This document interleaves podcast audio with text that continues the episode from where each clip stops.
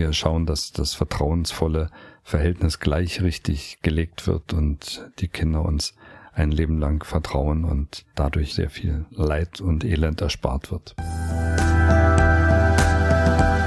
Hallo und willkommen zum Boring Podcast. Hier dreht sich alles um Ihre Zahnarztfragen.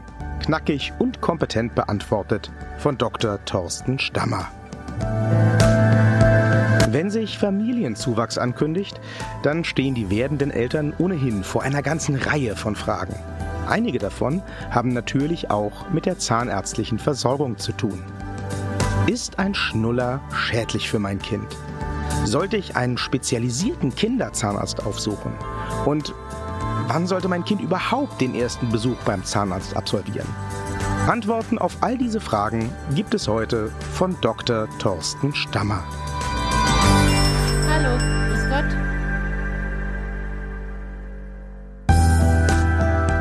Eine der vielgestellten Fragen in meiner Praxis ist von Eltern, von jungen Kindern, Herr Doktor, ab wie viel Zähne soll ich dann meinem Kind die Zähne putzen? Ich antworte gerne mit einer Gegenfrage, ab wie viel Paar Schuhe fangen Sie denn an, Schuhe zu putzen? Das ist natürlich sehr plakativ und es wird immer mit einem Lachen quittiert. Aber tatsächlich ist äh, Mundhygiene in dem Augenblick, wo der erste Zahn am Durchbrechen ist, ganz, ganz wichtig. Als Routine ins Leben der Kinder zu integrieren. Ähm, auch regelmäßige Zahnarztbesuche, auch wenn die Kinder eben ein halbes Jahr erst alt sind, mitbringen in die Praxis. Das ist aktiver Angstabbau. Vieles wird eben von Onkel, Tante, Oma, Opa erzählt, äh, das angsterzeugend ist und äh, wenn man aber in jungen Jahren bereits vielleicht mit einem halben Jahr, einem Jahr bereits beim Zahnarzt mitkommt, sieht, wie läuft das ab, welche Geräusche sind da, da bewegt sich was bei mir im Mund. Wir machen dann mit so kleinen rotierenden Instrumenten, putzen wir die Zähne, sagen wir machen deine Zähne jetzt ganz, ganz schön und blank. Dann arbeiten die gleich mit, sehen, das ist überhaupt nichts Kritisches dort. Und wir versuchen bei auch jungen Patienten ein Leben lang Zahngesundheit zu konservieren. Nicht, dass wir überhaupt in Krisen kommen, dass eben Zähne krank werden. Und wir begleiten unsere Patienten lieber vorbeugend, bevor irgendeine Zahnfleisch- oder Zahnerkrankung kommt. Und deswegen kann ich wirklich jeden Elternteil nur ermutigen, bringen Sie die Kleinen mit und ähm, wir schauen, dass das vertrauensvolle Verhältnis gleich richtig gelegt wird und die Kinder uns ein Leben lang vertrauen und dadurch eben sehr viel Leid und Elend erspart wird.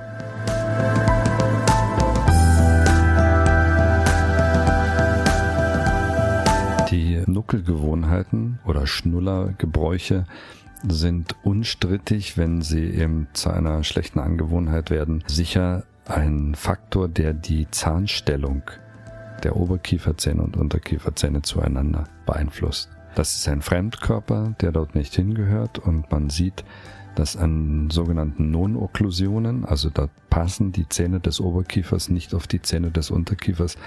Wenn das Kind zusammenbeißt, klafft ein Loch, wo genau ein Schnuller oder ein Daumen oder ein Stück von der Decke, von der Kuscheldecke reinpasst. Wenn solche Deformationen bereits stattgefunden haben, dann ähm, kann man natürlich sehr liebevoll mit den Kindern sprechen, keine Drohgebärden, sondern einfach Alternativen finden, wie man eben äh, von dem Schnuller oder dem Daumen wegkommt. Ich bin nicht so für die brutale Methode, zum Beispiel mit Daumexol. Das ist ein Präparat, was man auf die Daumen schmiert am, am Abend, das so bitter schmeckt, sondern ich bin eher für Gespräche und es hat ja einen Grund, weshalb äh, dieser Daumen oder der Schnuller im Leben des Kindes eine so große Rolle spielt, dass sie als ein Ritual in den Tag einbauen. Also muss man die Rituale ändern, andere Rituale einbringen und da haben wir spezielle Tipps und Tricks für die Eltern, die sich da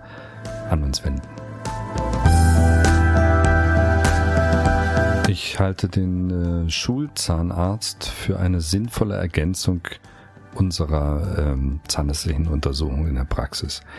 Denn ähm, es kommen immer kritische Altersbereiche, wo sehr viel stattfindet, zum Beispiel beim Zahnwechsel und dann wird äh, der Zahnarztbesuch eben etwas vernachlässigt, weil es eh weh tut im Mund. Und äh, dann ist der Schulzahnarzt der Erinnerungsfaktor, der sagt, du geh mal wieder zu deinem Zahnarzt, da sehe ich eine kleine Karies, da sehe ich eine Zahnfleischentzündung.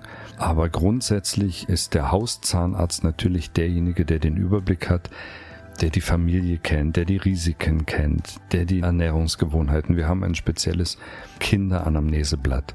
Da werden einfach Ernährungsgewohnheiten abgefragt, da werden Putzgewohnheiten abgefragt, da werden eben Schnuller, Daumenlutsch und ähnliche ähm, schlechte Eigenschaften da im Bereich der Rituale zum Einschlafen zum Beispiel abgefragt.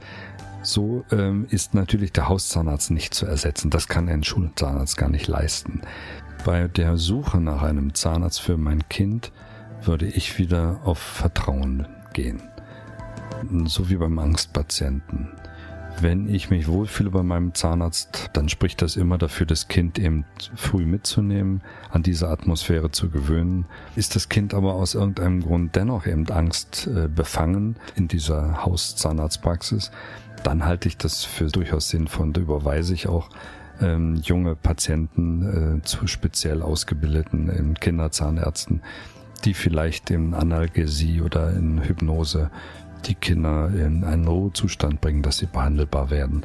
Aber das ist bei uns wirklich in ganz großen Ausnahmefällen. Das sind meistens Traumata, die beim Notdienstzahnarzt passieren. Der Notdienstzahnarzt, der sieht die Patienten einmal, muss dann Eingriff machen und kann aber traumatisch eben ein Leben lang nachwirken. Zu jung für den ersten Zahnarztbesuch ist ein Kind eigentlich fast nie. Je früher die Zahnpflege zur Routine wird, desto besser.